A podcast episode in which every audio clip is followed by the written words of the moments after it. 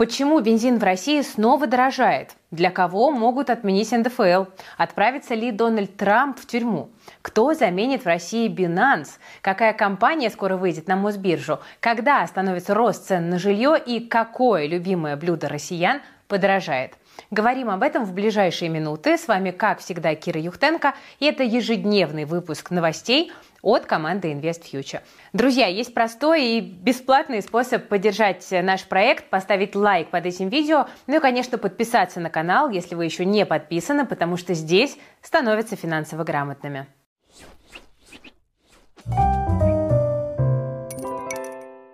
Ну что, начнем с не очень позитивной новости. Запрет на экспорт, похоже, не помогает решить проблемы российского топливного рынка. Мы с вами видим, что биржевые цены на бензин, на дизель снова идут вверх, после того, как на прошлой неделе немножко подснизились. При этом рост цен на заправках прекращаться даже как бы и не собирался. Что говорят эксперты? Они считают, что биржевую стоимость топлива толкает наверх возросший внутренний спрос. Плюс участники рынка ждут, что запрет на экспорт топлива скоро отменят, просто потому что иначе у НПЗ могут начаться проблемы. Параллельно в некоторых регионах сохраняется дефицит бензина и дизеля, ну, например, на юге, в Сибири и в Алтайском крае. Тут есть опасения, что полностью решить проблему с поставками на АЗС получится только к концу октября. Тем временем начался активный поиск виноватых в топливном кризисе. Вице-премьер Александр Новак вот сегодня заявил, что ряд недобросовестных трейдеров уже от торгов отстранили. При этом вот буквально накануне из компании «Роснефть» уволились с, тут как бы, возможно, не к месту, несколько видных топ-менеджеров. В том числе в отставку ушел и глава отдела трейдинга. Wall Street Journal пишет, что именно на них переложили ответственность за нехватку топлива в регионах. Журналисты считают, что глава компании Игорь Сечин хочет таким образом показать, что нашел виновных и призвал их к ответу. При этом сама Роснефть объясняет увольнение личным желанием сотрудников и необходимостью повышать эффективность работы в интересах акционеров. Wall Street Journal также напоминает нам с вами, что прибыль Роснефти в прошлом году выросла почти на 10%. В то же время в России увеличился дефицит госбюджета. И вот сейчас власти решили, что нужно заканчивать этот аттракцион невиданной щедрости для нефтяного сектора. И Владимир Путин вот буквально сегодня назвал его курицей, несущей золотые яйца, и намекнул, что власть нефтяных компаний нужно больше контролировать. Ну, то есть, иными словами, настало время делиться доходами и больше помогать внутреннему рынку. И власти уже начали идти по этому пути. Сначала сократили выплаты по демпферу, потом установили запрет на экспорт, ну а вчера еще и предложили ввести налог на сверхприбыль для нефтегазового сектора. Уже сегодня Кабмин накинул еще идеи о том, как можно поправить ситуацию на топливном рынке. Ну вот, например, предлагается полностью запретить экспорт бензина и дизеля, которые купили купили на рынке, а не произвели. Еще есть вариант ввести заградительную пошлину на вывоз нефтепродуктов для перекупщиков. Так власти хотят бороться со спекулянтами, которые скупали огромные объемы топлива на бирже, ну а потом отправляли его за рубеж по более высоким ценам. Ну, в целом, идея хорошая, но я считаю, что тут главное, чтобы не вышло как у Черномырдина. Да? Хотели как лучше, получилось как всегда. Тут вот многие аналитики говорят о том, что если сейчас немножечко передавить, пережестить с ограничениями на топливном рынке, то те же проблемы с ценами и дефицитом бензина могут только лишь возрасти. Будем наблюдать. У инвесторов возникает вопрос, а как новые запреты и налоги скажутся на фондовом рынке? Ну, конечно, скажутся, да, как всегда. Какие-то компании пострадают, какие-то, наоборот, выиграют. Вопрос, что делать инвесторам? Мой ответ простой. Спокойно продолжать делать свое дело. Анализировать, выбирать перспективные компании и зарабатывать. Ну, а зарабатывать в нестабильное время мы с вами уже давно научились. Я напомню, что вот в начале этого года команда наших аналитиков в Плюс публичный эксперимент проводила. У нас была конференция ИВКонф новогодняя. Мы там собрали портфель с агрессивной стратегией. Тогда был новостной фон, ну, мягко сказать, не лучше, чем сейчас, а то и хуже. Но, тем не менее, аналитики опирались только на свои профессиональные навыки, и поэтому эту идею мы реализовали. Портфель собрали и отправили лежать его в подписку и в плюс. Многие подписчики тогда купили себе вот примерно те же акции. Вот 9 месяцев уже прошло, наш портфель пролежал в подписке без изменений. Какой результат? А результат более чем достойный, потому что доходность почти 65%. 65% по сути пассивного дохода в наше нестабильное, сложное время. Очень интересно, конечно, какая будет доходность в конце года, я вам обязательно расскажу. Ну а сейчас мы в Плюс открываем новый модельный портфель, уже его запустили. У нас там очень простая цель – получать достойный пассивный доход. И мы там с командой следуем всего лишь одному правилу – инвестировать только 10 тысяч рублей в месяц. Чтобы себе собрать похожий портфель, вам не обязательно располагать всей этой суммой. Просто можете выбирать для себя те бумаги из, под, из подборки, которые составляют наши эксперты, которые вам покажутся наиболее перспективными.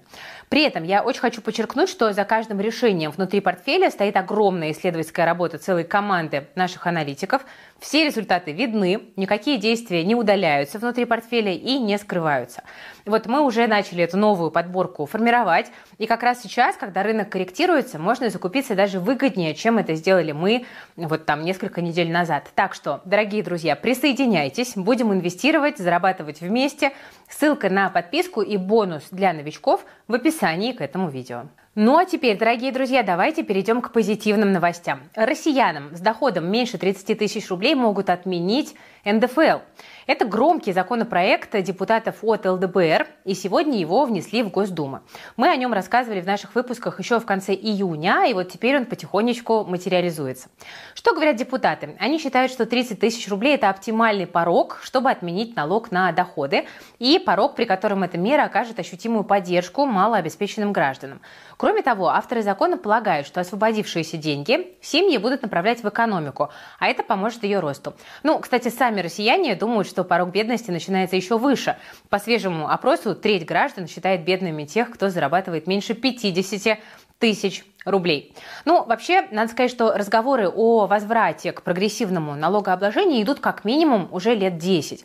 И долгое время власти не могли прийти к какому-то оптимальному решению. Но в 2021 у нас в России ввели так называемый налог для богатых. НДФЛ для людей с доходами от 5 миллионов рублей составил 650 тысяч рублей за год, плюс 15% от той части доходов, которая превышает 5 миллионов. Что любопытно, введение налога для богатых горячо поддержали в РПЦ. Там заявили, что эта мера, цитата, нравственно оправданная и поможет преодолеть имущественное расслоение. Ну, по поводу нравственности я не эксперт, но вот пополнить казну этот налог действительно помог.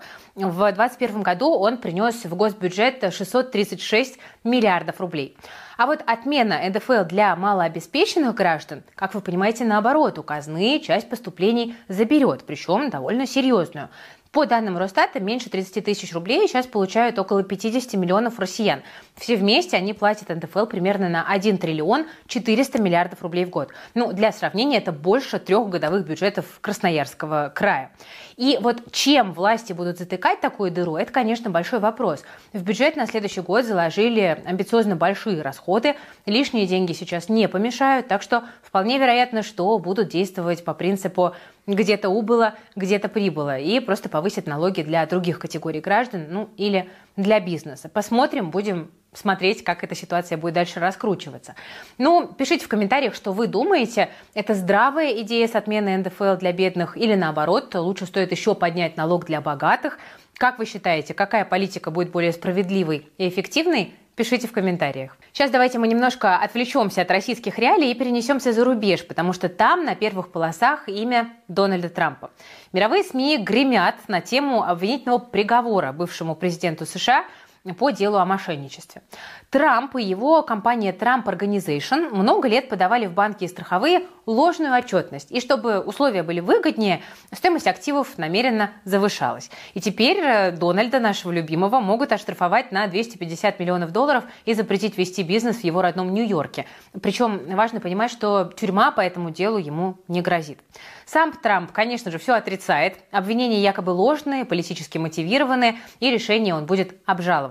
Понятное дело, что адвокаты у бывшего президента приличные, так что дело, скорее всего, как минимум затянется, а то и вовсе развалится. Ну вот недавно Трамп уже смог отменить несколько исков, по которым истек срок давности. Но на этом его проблемы не заканчиваются, потому что на Трампе по-прежнему висят дела о штурме Капитолия, попытке отменить результаты выборов 2020 года и о неподобающем хранении секретных документов. Сам Трамп заявлял, что по этим обвинениям ему грозит 561 год тюрьмы. Но несмотря на все скандалы, у Трампа все равно полно сторонников и поклонников. Большинство опросов показывают, что поддержка у них с Байденом примерно одинаковая. И Трамп даже умудрился превратить суды против него в самопиар, ну в этом он действительно талантлив. После ареста в августе Трамп собрал 10 миллионов долларов в качестве пожертвований на свою избирательную кампанию. Вот как минимум в таланте, конечно, быть ярким, Э, Трампу равных нет. Ну, в общем, президентская гонка в США явно будет жаркой, только вот вся эта политическая неразбериха угрожает экономической стабильности. США и доллар могут потерять доверие инвесторов, ну а рынки станут волатильными, и к этому нам с вами тоже нужно быть готовыми. А там, так, конечно, с огромным интересом буду наблюдать за этим политическим шоу. Знаете, вообще Дональд Трамп – это человек, который умеет делать хайп, умеет делать громко и, ну, как минимум, не будет скучно. Ну, а теперь, друзья, давайте вернемся в Россию. Мы возвращаемся, а вот криптобиржа Binance, наоборот, окончательно от нас уходит, потому что сегодня она объявила, что продает свой российский бизнес компании Comex. Миграция пользователей произойдет примерно в течение года. Binance уверяет, что активы клиентов при этом всем будут надежно защищены.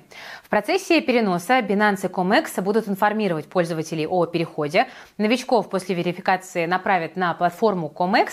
При этом Binance уходит с российского рынка без права на долю прибыли или возможности выкупа долей. Так что в ближайшие месяцы ждем закрытия всех сервисов компании в России. Ну, в общем, новость довольно ожидаемая. Кстати, с Comex получается интересная история. Это новая криптобиржа, которая удачно запустилась всего за день до новости об уходе Binance из России. Пока нет даже приложения. Сервис работает только в браузере, зарегистрирована компания на Сейшелах и собирается работать на Азию и СНГ. Граждане США и Европы не могут пользоваться площадкой. При этом название криптобиржи совпадает с названием казахстанского юрлица, но в компании называют это чистым совпадением. В начале октября представители ComEx собираются провести сессию ответов на вопросы. Мы к ней обязательно присоединимся с командой и разузнаем для вас все подробности. Так что ждите новостей. Ну а российский фондовый рынок тем временем понемножку начинает отрастать и мы не можем этому не радоваться. Индекс Мосбиржи закрепился в районе 3070 пунктов. Список лидеров роста к вечеру у нас возглавили Россети. Компания отчиталась о чистой прибыли в 120 миллиардов рублей за первое полугодие, и после этого ее акции на 7% взлетели. Нефтегазовый сектор ушел в плюс на фоне возросшей цены на нефть. Она сегодня выше 96 долларов за баррель. А новость о новых ограничениях, кстати, не напугала бумаги нефтяников. Также сегодня себя хорошо чувствовали банки, транспорт и ритейлеры, особенно Озон. Сегодня компания первой из маркетплейсов запустила продажи автомобилей в онлайне. Озон уже пытался торговать машинами, но забирать и оплачивать покупку нужно было у дилера. А теперь вся оплата происходит онлайн, а машину доставят вам прямо до дома эвакуатором. Но пока там есть очень много ограничений. По регионам доступны только Москва и Подмосковье, а из машин есть только китайские черри и только от одного дилера. Но, тем не менее, э, поздравляем Озон со стартом. Если процесс пойдет всерьез и успешно, это будет, конечно, очень позитивно для Озона. Хороших продавцов авто через интернет у нас, в принципе, мало, ну а бизнесов по продаже только новых машин в онлайне вообще нет. Так что ниша, на самом деле, свободная и при этом высокомаржинальная. Так что для маркетплейсов это редкость. Ну а инвесторы, понятное дело, любят бизнесы с хорошей доходностью. Ну а еще инвесторам нам с вами нравятся растущие рынки. Конечно, среди них IT, Накануне у нас на бирже как раз появился видный игрок из этого сектора. Это международная компания Softline, которая занимается цифровыми решениями для бизнеса. Ну, например, в сфере облачных, облачных простите, технологий и кибербезопасности. В прошлом году Softline вынужденно разделился на две компании. Собственно, сам Softline, который остался работать в России, и Noventic, который собирается выйти на биржу NASDAQ. И вот отечественная часть компании повторно вышла на Мосбиржу. При этом раньше на рынке торговались не акции Softline, а его расписки. Но Случились санкции, они как бы застряли в депозитарии, и с конца августа расписки начали обменивать уже на акции компании. Обмен продлится еще два года, и в итоге инвесторы получат по три акции софтлайна на одну расписку. Вероятно, из-за большого навеса покупателей мы видим, что акции компании в первый день торгов обвалились на 10%, но аналитики, в принципе, видят у софтлайна хороший потенциал и ждут роста бумаг на 10-20% в течение нескольких месяцев. Ну, кстати, уже сегодня они немножечко отыграли вчерашнюю просадку. Ну и, кстати, скоро у нас на канале выйдет отдельный ролик, который прям мы там разберем бумаги софтлайна очень подробно, потому что по ним было много вопросов, мы его сейчас готовим, так что не пропустите. Ну и еще интересная новость. Выйти на Мосбиржу собралась еще одна известная компания. Это компания Henderson, которая выпускает классическую мужскую одежду. Она первая из российского мира моды ворвалась на рынок облигаций, ну а теперь первой собирается провести IPO. До конца года компания собирается разместить на бирже до 15% своих бумаг. Стоимость Henderson оценивается в 30 миллиардов рублей. Почему это все может быть интересно для инвесторов? Рынок одежды в России и так огромный, но в ближайшие 5 лет его объем может достигнуть почти триллион рублей. Так что ставка на фэшн-сегмент может быть на самом деле оправданной. Ну и к тому же после ухода иностранных брендов новые ниши освободились, ну а Henderson контролирует всю цепочку э, производства, да, намеренно его расширять. И тем более вы сами часто пишете в комментариях, что инвест-идей на нашем рынке маловато. Ну вот, пожалуйста, вот вам целая новая отрасль и игрок, который хочет от нее кусок побольше урвать. Ну а там, глядишь, и конкуренты типа Ламоды тоже подтянутся. Мне, кстати, как человеку, который не является большим шмоточником и не очень любит покупать много одежды, на самом деле всегда очень интересно наблюдать за акциями компаний-производителей одежды, потому что для меня это, знаете, такой психологический способ как бы сублимировать, да, то есть я не покупаю шмотки, но я лучше куплю акции компании, которая производит шмотки, и таким образом я буду еще и получать с этого какую-то прибыль. Мне это кажется намного интереснее, чем поносить, а потом выбросить какую-то вещь в нашем э, мире, где, в общем-то, вещи долго не живут и не хранятся. Мне, в принципе, вот философски как-то это очень близко. Поэтому посмотрим на Хендерсон, как только будет больше подробностей, тоже для вас разберем. Ну а теперь давайте поговорим о рынке недвижимости. Пока власти борются с его перегревом, цены на жилье в России продолжают расти. Вот за последние три месяца новостройки в 70 городах страны подорожали больше, чем в предыдущем квартале. Об этом говорится в исследовании портала «Мир квартир». Средняя цена квадратного метра в новостройках за третий квартал увеличилась почти на 3,5% до 118 тысяч рублей. При этом средняя стоимость квартиры в российской новостройке возросла до 6 миллионов 300 тысяч рублей. Конечно, недешево. Сильнее всего за квартал подорожали новые квартиры в Магнитогорске, Челябинске, Мурманске, Набережных Челнах и Кирове. Если считать с начала года, то лидером по росту цен в новостройках стала внезапно Махачкала. Там стоимость квартир прибавила 32%. На втором месте тот же Магнитогорск, плюс 30% с начала года. Ну а замыкает тройку лидеров внезапно тоже Нижний Тагил. Тут так и хочется прям крикнуть Тагил, но я не буду. Кстати, любопытный факт. На портале «Наш дом РФ» вышли данные о себестоимости строительства жилья в регионах за сентябрь. И что они показали? Оказалось, что конечная цена квартиры, как правило, превышает затраты на строительство на 250, а то и на 300 процентов. Сильнее всего такой перекос ощущается в Ивановской области, в Краснодарском крае и в Дагестане. В Москве-Питере себестоимость квартир примерно в два раза ниже, чем цена для покупателей. Теперь о том, почему вообще новостройки новостройки дорожают. Как обычно, у нас тут влияет сразу несколько факторов.